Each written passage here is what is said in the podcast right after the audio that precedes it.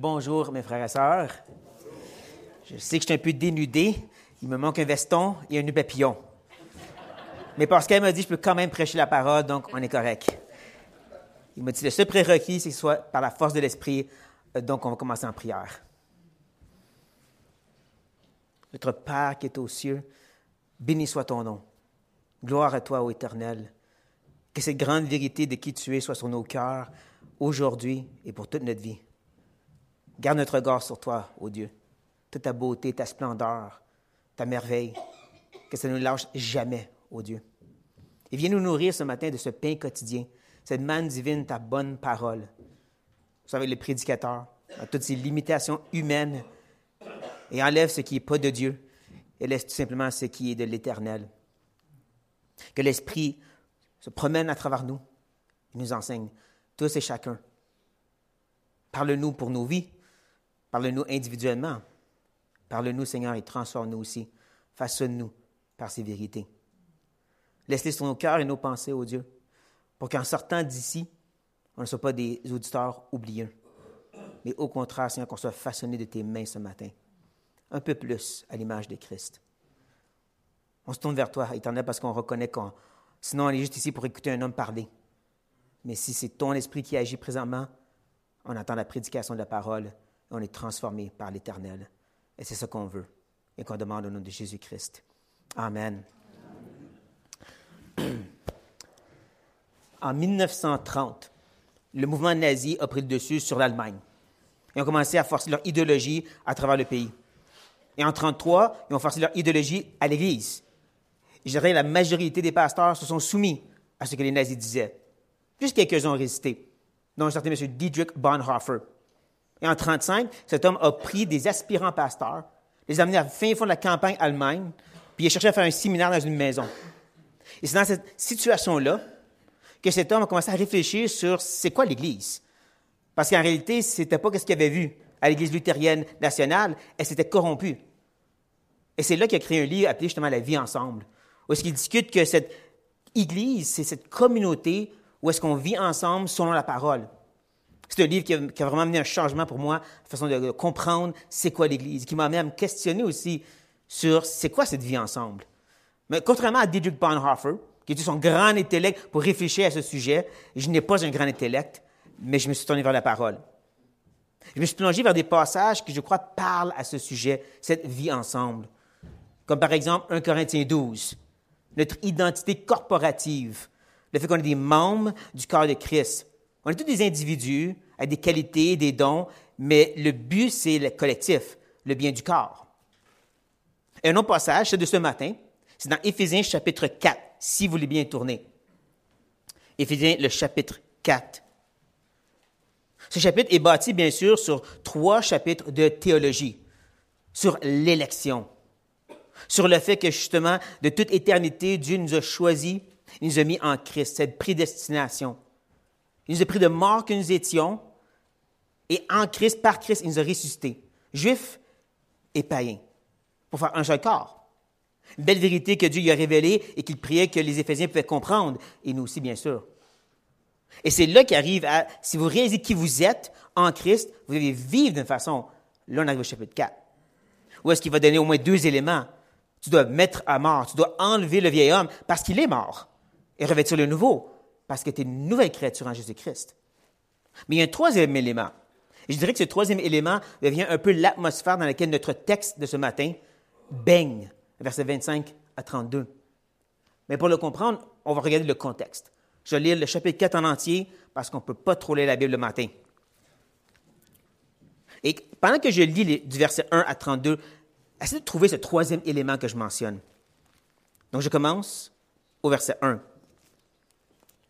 Je vous exhorte donc, moi le prisonnier dans le Seigneur, à marcher d'une manière digne de la vocation qui vous a été adressée, en toute humilité et douceur, avec patience, vous supportant les uns les autres avec charité, vous efforçant de conserver l'unité de l'esprit par le lien de la paix. Il y a un seul corps et un seul esprit, comme aussi vous êtes appelés à une seule espérance pour votre vocation. Il y a un seul Seigneur, une seule foi, un seul baptême, un seul Dieu et Père de tous, qui est au-dessus de tous, et parmi tous, et en tous. Mais à chacun de nous, la grâce a été donnée, selon la mesure du don de Christ. C'est pourquoi il est dit, étant monté en haut, il est amené des captifs. Il a fait des dons aux hommes.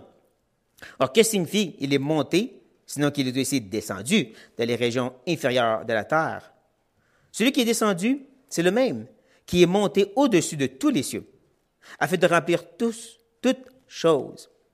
Il a donné les uns comme apôtres, les autres comme prophètes, les autres comme évangélistes, les autres comme pasteurs et docteurs, pour le perfectionnement des saints, en vue de l'œuvre du ministère et de l'édification du corps de Christ, jusqu'à ce que nous soyons tous parvenus à l'unité de la foi et de la connaissance du Fils de Dieu, à l'état d'homme fait, à la mesure de la stature parfaite de Christ, afin que ne soyons plus des enfants flottants et apportés à tout vent de doctrine, par la tromperie des hommes, par la ruse dans le moyen de séduction, mais que, professant la vérité dans la charité, nous croissions à tous égards en celui qui est le chef, Christ. C'est de lui, et grâce à tous les liens de son assistance, que tout le corps, bien coordonné et formant un solide assemblage, tire son accroissement sur la force qui convient à chacun de ses parties et s'édifie lui-même dans la charité. Voici donc ce que je dis. Et ce que je déclare dans le Seigneur, c'est que vous ne deviez plus marcher comme les païens qui marchent sur la vanité de leurs pensées. Ils ont l'intelligence obscurcie. Ils sont étrangers à la vie de Dieu, à cause de l'ignorance qui est en eux, à cause de l'endurcissement de leur cœur. Ayant perdu tout sentiment, ils se sont livrés à la dissolution, pour commettre toute espèce d'impureté, jointe à la cupidité. Mais vous, ce n'est pas ainsi que vous avez appris Christ. Si du moins vous l'avez entendu, et si, conformément à la vérité qui est en Jésus, c'est en lui que vous avez été instruits à vous dépouiller, eu égard à votre vie passée, du vieil homme qui se corrompt par les convoitises trompeuses, à être renouvelé dans l'esprit de, notre, de votre intelligence, à revêtir l'homme nouveau, créé selon Dieu, dans une justice et une sainteté qui produit la vérité.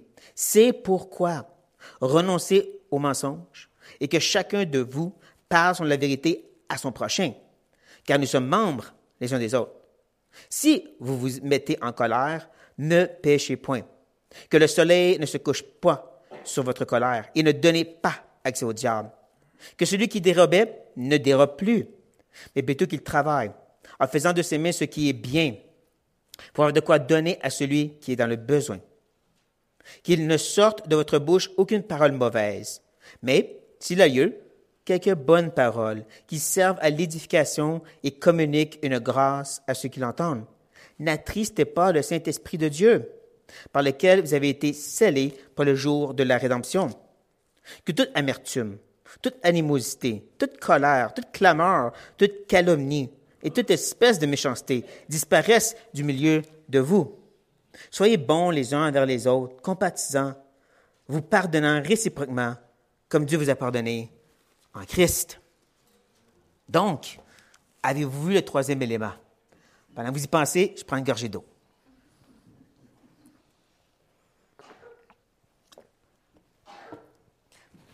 Ce troisième élément, c'est l'aspect d'unité corporatif, comme je mentionnais tantôt. On voit dès le verset 3, hein?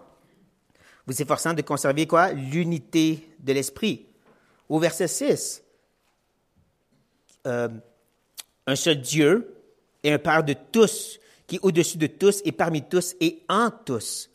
Donc, on, voit de plus en plus, on peut le voir aussi quand on commence à parler de cette idée que les, pasteurs sont envoyés pour, euh, vraiment former les gens et c'est tout pour l'unité du corps de Christ. Et donc, c'est cette idée qui est en tête lorsqu'on arrive au verset 25 et 32. C'est pour ça qu'il dit au verset 25, c'est pourquoi. Je viens vous parler d'enlever et de mettre, et là, je vais vous parler comment le faire dans l'Église, entre vous, parmi les frères et sœurs. On va voir ça encore et encore. Et versets 25, 28, 29, 31 et 32 sont vraiment des contrastes que Paul fait entre ce qui doit être enlevé et ce qui doit être mis. Même je dirais que 31 et 32, c'est un envers l'autre, les contrastes. Mais ensuite, quand tu regardes le verset 26 et 27 et le verset 30, ça semble être différent. Ça semble même aller ensemble, je dirais. Donc, on va les garder ces deux-là pour plus tard. On va se concentrer sur les contrastes présentement. On va regarder les versets justement où est-ce que Paul nous dit quoi enlever et quoi mettre. Donc, encore, verset 25, hein, c'est pourquoi renoncer. Littéralement, enlever le mot ici. Pensez quand vous, vous enlevez votre linge la nuit. Littéralement, c'est à côté de vous, c'est enlevé de vous. C'est plus sur vous. C'est ça l'idée ici. Ceci doit être complètement enlevé, séparé de votre vie. Elle a dit le mensonge, plus exactement le pseudo. Et je pense que vous comprenez un petit peu l'idée, c'est vraiment une, fausse identité. Quelqu'un qui cherche à tromper, à profiter des autres par le mensonge. Ça, pas dit ça n'a pas de place dans votre vie. Enlevez ça. même s'il va dire tantôt que c'est de parler dans la vérité, c'est plus que juste parler qu'il est mentionné ici. Il parle vraiment d'une attitude de cœur qui cherche à tromper, à profiter par le mensonge et l'hypocrisie, et que ça, ça n'a pas de place dans nos vies. Qu'au contraire, justement, ce qu'on doit chercher, c'est de parler sur la vérité son prochain. Et comme j'ai mentionné, c'est plus que juste dire les vérités, puis de ne pas dire du mensonge. Le mot que Paul utilise, vérité, parle vraiment de réalité, ou même d'être de, sincère, la sincérité. Donc, on, on voit que c'est plus que juste des paroles, mais une disposition de cœur. Et on peut voir le contraste ici entre notre ancien et notre nouveau Père. Notre ancien Père, Satan, est un menteur. Il n'y a aucune vérité en lui.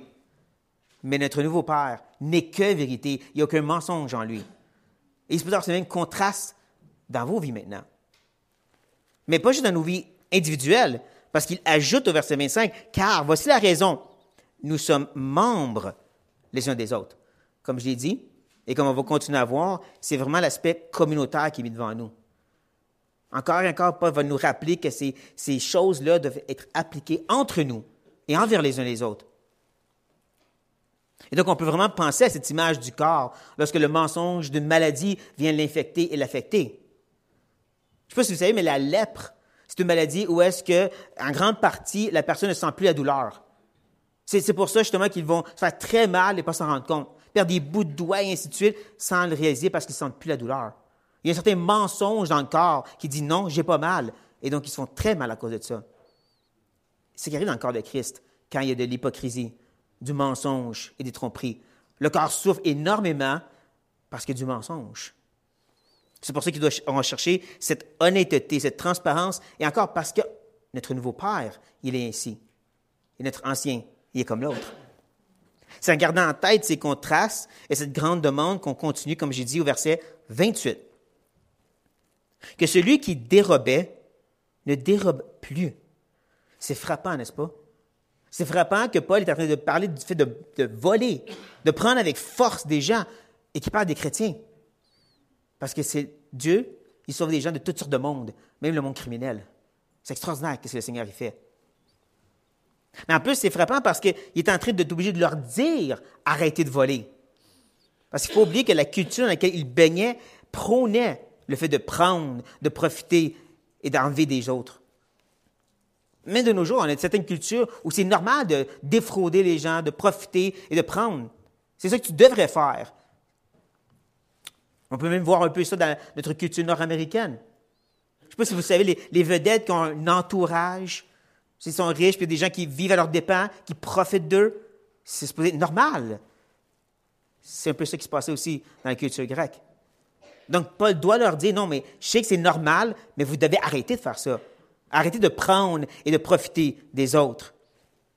En compte de ceci, hein, le fameux mais, comme Dieu aime souvent nous le dire, mais plutôt qu'il travaille en faisant de ses mains ce qui est bien.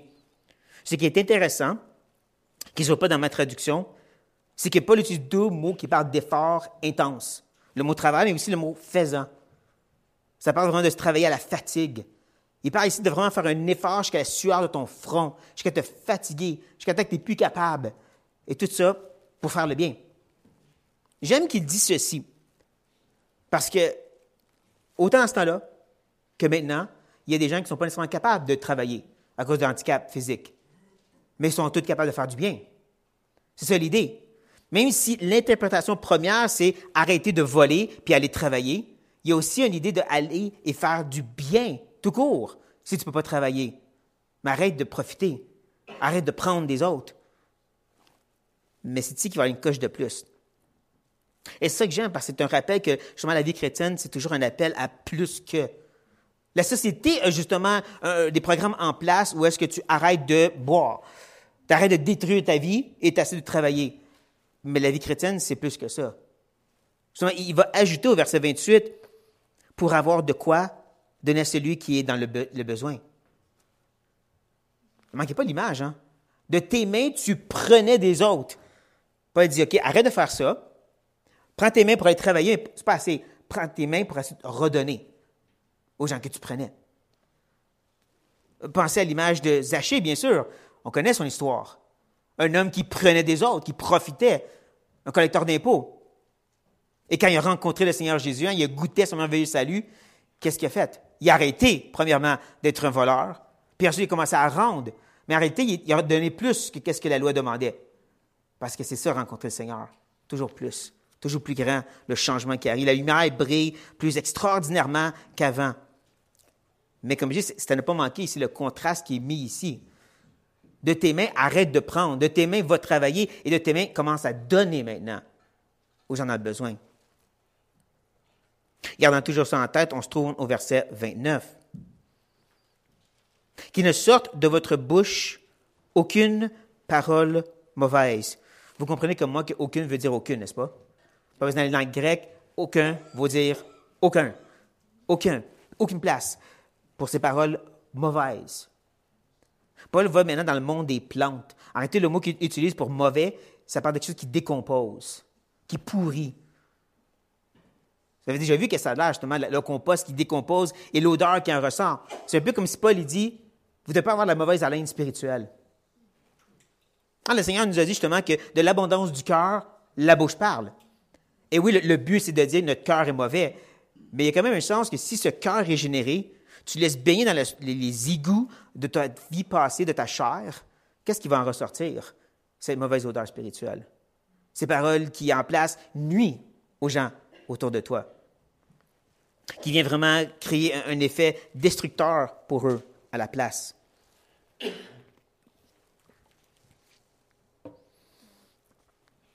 Et c'est pour ça n'a pas dit, non seulement ça doit arrêter, hein, aucune, mais si le lieu, là on comprend ici qu'il y a toujours lieu.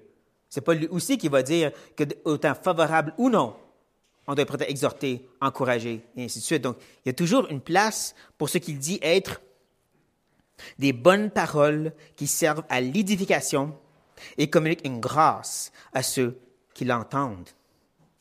Ici, il y a au moins trois bonnes choses à reconnaître. La première, c'est bien sûr, comme je l'ai mentionné, ce contraste. C'est de voir justement cette différence entre ces paroles mauvaises et ces paroles maintenant qui vont construire à place de détruire. On peut même voir l'idée d'une coche plus grande parce qu'il dit que ça doit aussi communiquer une grâce. C'est pas juste que des paroles qui détruisent et maintenant bâtissent, c'est aussi amène une grâce aux gens. Il y a une, grande, demande plus grande ici. Mais ce que j'ajouterais, c'est que le contraste que Paul présente est catégorique.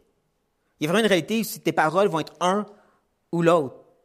Et on l'a vu en réalité quand on regardait les versets 25 et 28, c'est de voir que Paul dit c'est un ou l'autre. Tes mains vont être actives pour faire le bien ou faire le mal.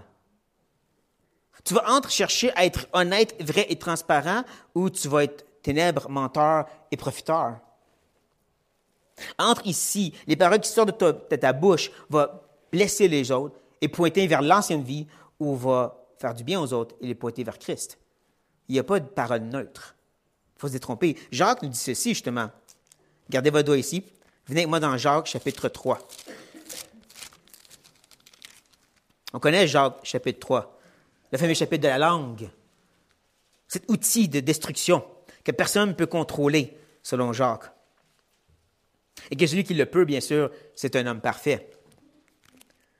Il dit au verset 9, Par elle, nous bénissons le Seigneur notre Dieu, et par elle, nous maudissons les hommes faits à l'image de Dieu.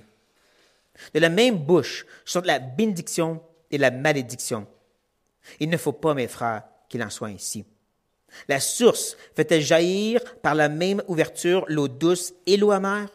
Un figuier, mes frères, peut-il produire des olives ou une vigne des figues? De l'eau salée ne peut pas non plus produire de l'eau douce. Ne manquez pas comment c'est un ou l'autre, encore une fois. Et que ça doit être un et non l'autre. Donc, on revient dans notre texte, puis qu'on voit justement l'aspect catégorique de ce contraste, on doit vraiment être frappé de l'idée que l'appel est vraiment que ce doit des paroles qui édifient, qui construisent, ou sinon ils vont détruire. Cet appel à communiquer une grâce, Paul en parle aussi dans, dans Colossiens. Regardez votre doigt ici. Il nous rejoint Colossiens chapitre 4. Colossiens 4. Parce que l'épître de Colossiens, c'est un peu comme la petite sœur d'Éphésiens. OK, Paul va parler beaucoup des mêmes choses, mais un peu différemment et condensé. Et quand il arrive au chapitre 4, justement, il t'a donné quelques exhortations, un peu comme on les voit dans Éphésiens 4. Et je regarde le verset 6 avec vous. Que votre parole soit toujours accompagnée de grâce, assaisonnée de sel, afin que vous sachiez comment il faut répondre à chacun. Ici, il parle d'être accompagné de grâce. Tantôt, il nous parle de communiquer une grâce. On comprend l'idée que ça doit être quelque chose qui est vraiment bénéfique aux gens. Une bénédiction. Il n'y a rien de mieux que la parole de Dieu pour ça. Mais l'autre énoncé, hein, assaisonné de sel, assez particulier. Il y a beaucoup d'interprétations, mais je crois que la seule la plus simple et la plus logique, c'est celle qu'on connaît toutes. Le fait qu'on met du sel ou l'assaisonnement sur la viande avant de la cuire. En d'autres on la prépare avant la cuisson. Et je dis ceci parce qu'il va dire après assaisonnement de grâce, c'est afin que le but de cet assaisonnement ou la préparation, c'est pour qu'on puisse savoir qu'on soit équipé pour pouvoir répondre aux gens. Et c'est vrai, il faut être bien équipé pour répondre aux questionnements des gens, surtout quand les croyants nous attaquent avec toutes sortes de bombardements. Et je dis ceci parce que, gardez votre Colossiens, s'il vous plaît. Revenez à notre texte. Je dis ceci parce que l'idée de pouvoir amener une parole qui est édifiante et qui communique une grâce, ça demande une certaine préparation. C'est pas juste garocher un paquet de versets aux gens, surtout des versets hors contexte qui ne savent pas ce que ça veut dire. Ça, je l'ai vu trop souvent. C'est pas édifiant. Ça demande une certaine préparation de connaître la parole, de savoir qu'est-ce que le texte dit vraiment, de connaître la saine doctrine, comme vous faites ici, dimanche après dimanche, avec le cher pasteur Pascal. Il ne m'a pas payé pour ça. Non, mais ça demande vraiment une bonne préparation pour pouvoir aider les gens et de bénir les gens par des paroles qui ne sont pas juste n'importe quoi, mais qui sont réellement une grâce pour eux. Donc, oui, il y a un, aspect ici que ça demande un effort. Tout ce qu'on voit jusqu'à maintenant va demander un effort. Ce n'est pas quelque chose qui vient naturel, mais qui devrait être. Gardant tout ceci en tête, toutes ces grandes demandes, on regarde maintenant le double contraste, 31 et 32. Commençons 31. Maintenant, ne manquez pas, il dit toute amertume, toute animosité, toute colère, toute clameur, toute calomnie, toute espèce de méchanceté doit disparaître du milieu de vous. Le mot disparaître, c'est encore le mot enlever de tantôt, au verset 25. Comme je dis tantôt, lorsque tu enlèves le linge, il est séparé de toi. Ces choses doivent aucunement être ou au milieu de nous. Encore l'aspect communautaire est mis devant nous.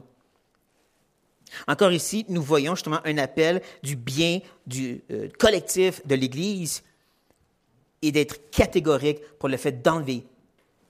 Ce qui Paul présente n'est pas une liste exhaustive, bien sûr, mais il est quand même nous présenter des, des réalités intérieures et extérieures. Intérieure dans le sens amertume.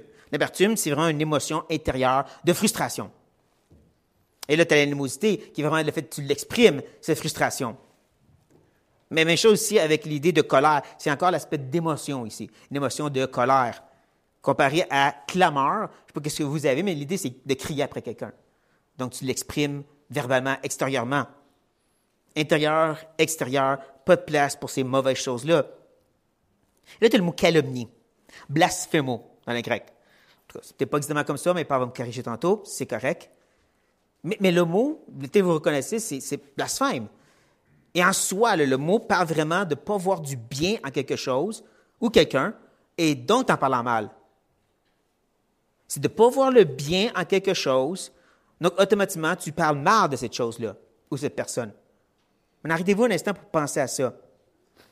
Quelqu'un que Dieu a régénéré, rempli de son esprit, est en sanctification pour ressembler à Christ, tu vois tout ça et tu te sens obligé de parler de de mal de cette personne à la place. Tu ne peux pas voir le bien que Dieu est en train de faire. Tu peux parler du bien que Dieu agit auprès d'eux. Non, je dois te dire du mal qu'ils ont fait. Il y a un problème. Il y a un sérieux problème si c'est ça ton attitude. Il faut vérifier ton cœur, n'est-ce pas? Et juste en cas que tu te dis, non, moi, je n'ai pas de problème de colère ou de calomnie, mais Paul, il s'assure de toucher tous les bases en disant toute espèce de méchanceté, toute espèce de mal. Ça n'a pas de place dans l'Église, ça n'a pas de place entre nous et parmi nous dans nos relations. Ça doit être totalement et complètement séparé, enlevé. Un peu comme on a enlevé nos manteaux avant de rentrer dans la salle, sont certains rebelles. Il y a vraiment cette idée que lorsqu'on vient ensemble, ça n'a pas place, ces émotions-là et ces attitudes. Mais en contraste, bien sûr, au verset 32.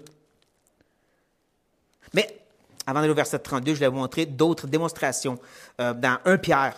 Oui, on a notre droit de Colossiens aussi, mais venez aussi dans 1 Pierre. 1 Pierre, le chapitre 2. Juste vous présenter une autre expression de cette liste non exhaustive de ce qui ne devrait pas être parmi l'Église. Ce qui est intéressant, c'est que Pierre fait un peu comme Paul. Il va présenter un peu la théologie, la réalité qu'on été racheté un grand prix, un prix précieux, le sang de Christ. À cause de cette vérité de qu'est-ce qu'on est, il va dire à partir du chapitre 2 et le verset 1, rejetant donc toute malice et toute ruse, la dissimulation, comme on l'a vu tantôt, hein, le pseudo, la fausseté, l'envie et toute médisance. Le mot médisance, ce n'est pas le même que calomnie. Arrêtez le mot médisance, ça parle de parler de quelqu'un, que soit vrai ou non, dans le but de la faire mal paraître. Non, mais il faut que je te dise, ces choses, ils ont vraiment fait ça, mais c'est un but de faire mal paraître la personne. Encore, où est ton cœur? Quand Paul dit dans Romains 12 qu'on devrait être rapide, se dépêcher pour honorer nos frères et sœurs, d'agir comme ceci contredit ceci. Contredit le commandement qu'on nous a reçu. Gardez dans Pierre, gardez dans Colossiens, et venez aussi dans Éphésiens avec moi maintenant pour regarder le chapitre 32. moi, je n'ai pas regardé Colossiens, je ne me suis pas écouté.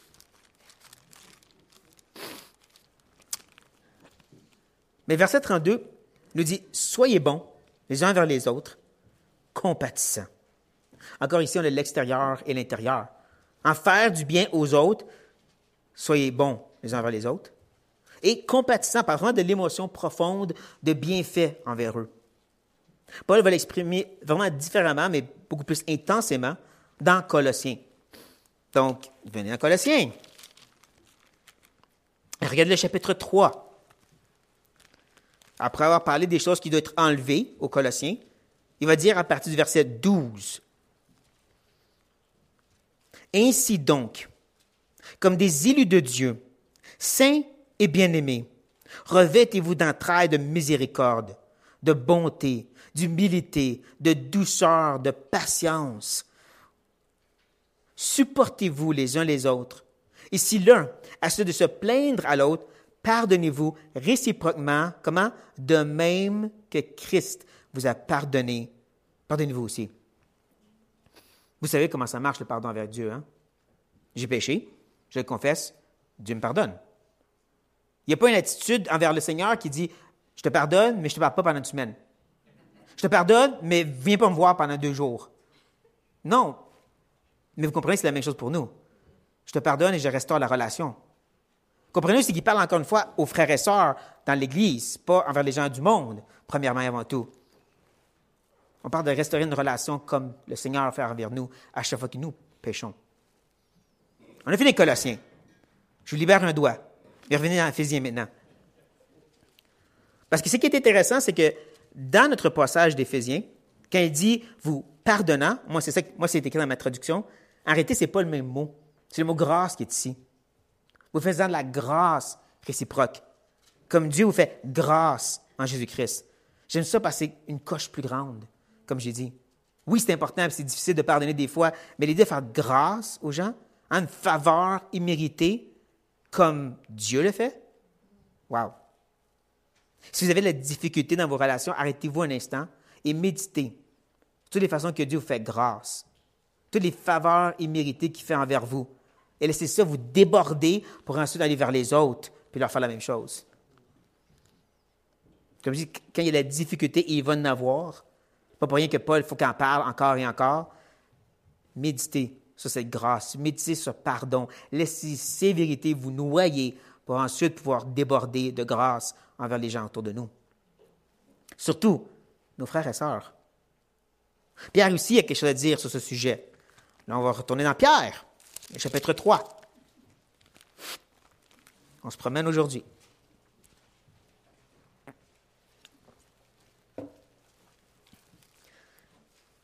1 Pierre chapitre 3, le verset 8 nous dit, Enfin, soyez tous animés des mêmes pensées et des mêmes sentiments. C'est quoi? Plein d'amour fraternel, de compassion, d'humilité. Comprenez qu'en partie, le, mot humilité, c'est vraiment de voir les autres que meilleurs que toi. C'est vraiment, ça fait partie de la définition. C'est dur de parler en mal de quelqu'un que tu penses qui est meilleur que toi, n'est-ce pas? Il y a vraiment si tu penses réellement, tu le vois vraiment comme meilleur que toi, tu vas en parler bien. Comme on fait envers notre Seigneur qui est meilleur que nous. Donc, on a fini avec Pierre. On revient dans Éphésiens. Parce que tous ces contrastes sont bons, mais il manque quelque chose. il manque certaines forces motrices. Et c'est là qu'on va regarder nos deux derniers versets. Donc, on revient, et au verset 30 cette fois-ci.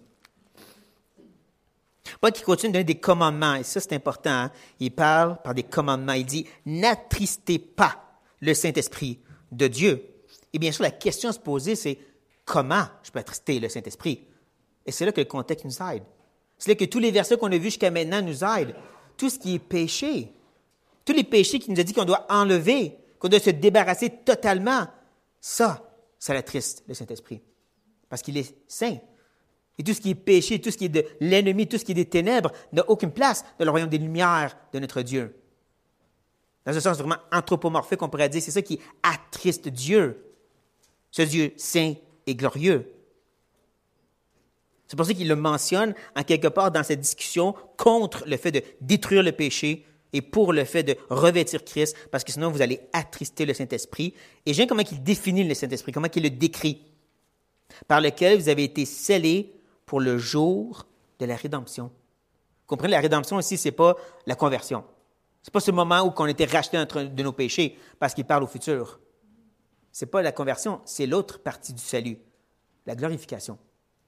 Hein, vous connaissez, salut en trois temps, conversion, j'ai été sauvé. Sanctification, en train d'être sauvé, glorification, je vais être sauvé. C'est là que Paul pointe. Il nous pointe justement où est-ce qu'on va être comme Christ, parfait, lumière, reflet de lui. Et il dit, l'Esprit vous amène là. Il vous a scellé pour être là. Il y a cette certitude, tous vos efforts que je vous demande de faire, qui sont vraiment demandants pour être vraiment la lumière, ça va être certain. C'est pas en vain que vous travaillez pour ça. Oh, vous allez manquer votre shot. Désolé du, Québécois ici, mais vous allez peut-être souvent tomber. Mais il y a cette espérance, vous allez ressembler à Christ. Donc, relevez-vous et continuez. Toutes ces choses que j'ai appelées, qui vont être dures, et des fois, vous allez vous demander pardon, continuez. Parce que vous êtes scellés du Saint-Esprit pour ressembler à ça. C'est un peu comme la photo de Arnold. Tu sais que tu vas y ressembler. C'est pas comme ceux qui pensent qu'ils vont y ressembler, tu sais, parce que l'Esprit va t'amener là. Mais tout effort de laisser le péché prendre le dessus, c'est ça qui va l'attrister dans ses efforts de vous transformer à Arnold. Et c'est là qu'on arrive au verset 26 et 27, que je dirais est en contraste et en connexion avec le verset 30. Ne manquez pas comment le verset 26 et 30 s'emparent de contraste comparé à tous les autres versets. Un parle vraiment quelque chose de négatif et l'autre parle quelque chose de positif, à la lumière du Saint-Esprit et l'autre les ténèbres de Satan. Les deux ensemble. Les deux ensemble parce que aussi les deux nous présentent deux êtres divins, le diable et le Saint-Esprit. Les deux ensemble parce qu'ils nous présentent les émotions aussi. Un, c'est colère, l'autre, c'est attristé. Ce qui est triste, c'est que bien souvent, on prend le verset 26 pour dire, quand tu es un couple, puis tu te chicanes, faut tu règles ta chicane avant de te coucher. Ce n'est pas le but du verset 26, parce que le contexte n'a pas rapport avec les couples. C'est la communauté, c'est les frères et sœurs. C'est pour ça que certains vont dire, oui, donc quand tu te chicanes dans l'Église, faut tu règles ça avant de te coucher. Ça marche pas avec le contexte. Ça marche pas avec le contexte parce qu'on l'a vu de façon catégorique, verset 31, il n'y a pas de colère entre nous. Donc, comment est-ce que Paul peut dire, c'est correct qu'il y ait de la colère tant que tu règles la chicane avant la fin? Ah, non, tu sais quoi? Il n'y a pas de place pour la colère du tout. Il y a un problème. Il y a quelque chose qui se passe au verset 26 et 27 qui est différent. Surtout qu'au verset 26, Paul fait un commandement. En réalité, dans le grec, il dit mettez-vous en colère. Bizarre, ça. Il y en a qui sont rapides pour dire ben non, ce n'est pas vraiment un commandement. Même si Paul le dit comme ça, ce n'est pas ce qu'il veut dire. Sauf que tous les autres fois qu'il a donné un commandement, on l'a pris comme un commandement. Verset 25, arrêtez de, arrêtez de mentir. Oui, commandement. Verset 28, arrêtez de voler, commandement. Verset 26, mettez-vous en colère, pas un commandement. Tu ne peux pas faire ça. Le contexte est clair, on doit le prendre comme un commandement. Mais qu'est-ce qu'il veut dire? Se mettre en colère contre quoi? Mais il dit tout de suite après, ne péchez point. La colère est contre le péché. Le mot que Paul parle ici, c'est un mot qui parle d'opposition. Une opposition qui est fixe et continuelle contre le péché, qui n'arrête pas de nous dire encore et encore à travers les autres versets, mettez-vous en colère contre le péché. Contre celui aussi qui amène ce péché, en soit qu'il parle ensuite au verset 27, et donnez pas accès au diable. Laissez pas rentrer dans le royaume de Dieu, dans le royaume de lumière, dans l'église de Jésus-Christ. Il n'y a pas de place ici, lui. Il n'a pas donné des exemples. Le mensonge, le vol, il n'y a pas de place ici, lui. Mettez-vous en colère contre ses efforts de vouloir faufiler les ténèbres dans les lumières. Laissez pas faire. Donnez pas accès au diable. Gardez une colère ardue et continuelle contre lui. OK, Martin. Disons qu'on accepte que ce qui veut dire. On doit se mettre en colère contre le péché, combattre contre l'ennemi. Qu'est-ce que tu fais de la fin du verset 26? Hein, que le soleil ne se couche pas sur votre colère. Bonne question. Il faut comprendre qu'à travers le texte, Paul semble être inspiré de l'Ancien Testament. Beaucoup de ce qu'il dit est pris de l'Ancien. Même notre verset 26, là, mettez-vous en colère, ne péchez point, c'est le psaume 4. Donc, encore et encore, Paul semble être inspiré de l'Ancien. Est-ce possible que cette petite énoncée est aussi de l'Ancien Testament? Je vous explique. Vous connaissez l'histoire de Josué, n'est-ce pas? Josué, qui veut combattre les ennemis de l'Éternel, lui et l'armée d'Israël, demande au soleil de ne pas se coucher pour qu'il puisse se venger des ennemis de Dieu. Et c'est ce que Dieu fait. Le soleil ne se couche pas, il réussit à exterminer tous ses ennemis de Dieu. Est-ce possible que c'est ce que Paul est en train de dire? Mettez-vous en colère contre le péché, contre l'ennemi, et n'arrêtez jamais de combattre contre lui. Que le Seigneur ne se couche pas sur votre effort de combattre le péché. Laissez-moi vous reposer dans cette guerre contre le péché. Et c'est ici qu'on doit dire, OK, peut-être, mais c'est quoi l'application? Parce que toute bonne interprétation doit avoir une application, sinon c'est inutile. À quoi bon de dire que versets 26 et 27 est en train de nous dire qu'on doit combattre contre le péché, et c'est de façon incessante, si je ne l'applique pas dans nos vies. Et c'est là que je vous dirais que 26 et 27, avec le verset 30, semblent donner vraiment les deux rails sur lesquels le train de ce passage peut avancer. Comme je dis tantôt, la force motrice. En la réalité des ténèbres d'un bord qu'on doit haïr et combattre d'une façon incessante, et la réalité de l'autre qu'on attriste l'esprit lorsque ce n'est pas le cas. L'esprit qui veut qu'on soit à la perfection de Christ. Ces vérités-là nous aident à passer à travers tous les autres contrastes. Parce que c'est dangereux de regarder juste les quelques exemples que Paul donne et dire, moi je vole pas. C'est pas à moi que Paul, parle. Non, attention, il ne parlait pas juste du vol. Il parlait de haïr et combattre le péché dans tous les sens possibles. Il parlait de vraiment ressembler à Christ parce que c'est ce que l'Esprit veut faire. C'est plus que juste les quelques exemples que je t'ai donnés. Paul dit c'est un combat ardu contre tout ce qui est péché. Et c'est un effort continuel pour ressembler à Christ dans tous les sens possibles. Et ça, je trouvais que c'est important. Parce que nous vivons dans une culture chrétienne moderne qui, en grande partie, pas tous, mais en grande partie, on est un petit peu relax quand on parle de combattre le péché. Le frère John Owen qui parle de la mortification de la chair, ne serait pas populaire de nos jours parce que les gens ne veulent pas faire ça. Oh oui, on va peut-être dénoncer certains des péchés qu'on trouve abominables et horribles. On va pointer dessus et dire ça c'est mauvais. Mais c'est plus que ça. Je connais plein de bons programmes chrétiens qui vont nous enseigner justement comment délivrer de la pornographie, de, l'alcool, puis de la drogue. Puis c'est plus ou moins ça les programmes. Il n'y a pas beaucoup de programmes qui vont se combattre sur, qui vont essayer d'aider à te délivrer de la colère, ou du manque de pardon, ou le fait que tu es un menteur, ou peut-être que tes paroles ne sont pas toujours appropriées. Pourtant, Paul en parle, lui. C'est des choses à combattre. Et c'est avec véhémence et continuelle. Et ça, encore dans le sens communautaire. Les églises ont des bons programmes pour les jeunes, pour l'évangélisation, pour avoir la communion ensemble, puis se réjouir. Mais est-ce qu'on a des bons programmes aussi où est-ce qu'on peut se confesser les uns aux autres et chercher à être redevables les uns aux autres de façon continuelle? De combattre le péché ensemble, en d'autres mots? Parce que c'est ce que Paul dit. C'est là qu'il nous appelle à être. Il nous appelle non seulement dans nos vies, mais dans la communauté ensemble. Le but, c'est pas de se promener avec une petite loupe et chercher les pailles des uns des autres. Mais lorsque cette paille devient une poutre, puis ça fait des ravages dans l'Église, est-ce qu'on va réagir ou est-ce qu'on va dire, c'est pas mes affaires? Paul semble casser ses affaires à lui. Parce qu'il écrit aux Éphésiens pour leur dire, puis aux Corinthiens, puis aux gens de Galate. Seigneur, il pense que c'est ses affaires, il écrit aux sept églises pour leur dire. Donc, ça semble être nos affaires.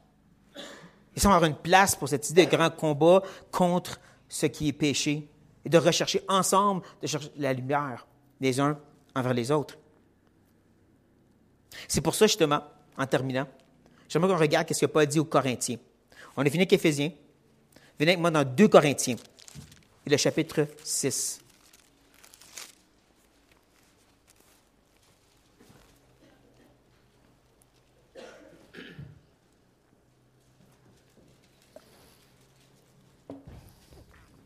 Pendant que vous y tournez, je dirais qu'il faut vraiment comprendre qu'en ces efforts de combattre le péché, il y a vraiment une différence d'approche entre 1 Corinthiens 5 et 1 Corinthiens 12. Dans 1 Corinthiens 5, la personne est endurcie dans son péché. Elle fornique avec sa belle-mère et ça ne la dérange pas. Même l'Église n'est pas dérangée. Et c'est pour ça que Paul dit qu'il faut le livrer à Satan pour la destruction de sa chair. Parce que c'est de livrer dans l'Église qui va faire monter la pâte. Il faut enlever ça. Mais il y a une différence parce que rendu au chapitre 12, il parle des gens qui sont faibles, des gens qui sont moins honorables, des gens qui sont indécents. Des gens qui sont avoir des difficultés, sans aller aucun détail, mais dit eux, tu les supportes. Un peu comme dans Galates 6. Vous savez, l'idée de supporter les uns les autres, c'est dans le contexte de péché. Parce qu'il dit au verset 1, si quelqu'un est surmonté par le péché, pas quelqu'un qui vit et qui aime ça, mais qui est comme surmonté par le péché, tu le restaures. Il y a un effet ici que la personne semble vouloir être restaurée et tu peux l'aider. Et donc, tu le fais avec douceur. C'est là que tu, je m'apporte les fardeaux les uns des autres. Comme Jacques nous dit, on confesse les péchés pour pouvoir mieux prier. Il y a une différence entre les deux approches, mais c'est quand même important. Important, comme j'ai dit, de voir l'aspect catégorique dans le contraste que Paul met devant nous. C'est un ou l'autre. Royaume des ténèbres ou royaume de la lumière. Tes actions, tes pensées, tes paroles, c'est un ou l'autre. Et c'est ça qui s'est fait comprendre aux Corinthiens. Faut juste comprendre le contexte avant qu'on rentre dans notre texte du chapitre 6 ici. Et c'est qu'il y a des faux enseignants dans l'Église de Corinthe. Des hommes qui se présentent comme des super apôtres et qui présentent un autre évangile aussi. Et que certains des gens, peut-être beaucoup même, se sont associés à leur ministère. Les ont supportés, ils sont contents qu'ils sont dans l'Église. C'est un peu comme de nos jours, si on supporterait financièrement et participerait à l'œuvre de Joel Osteen.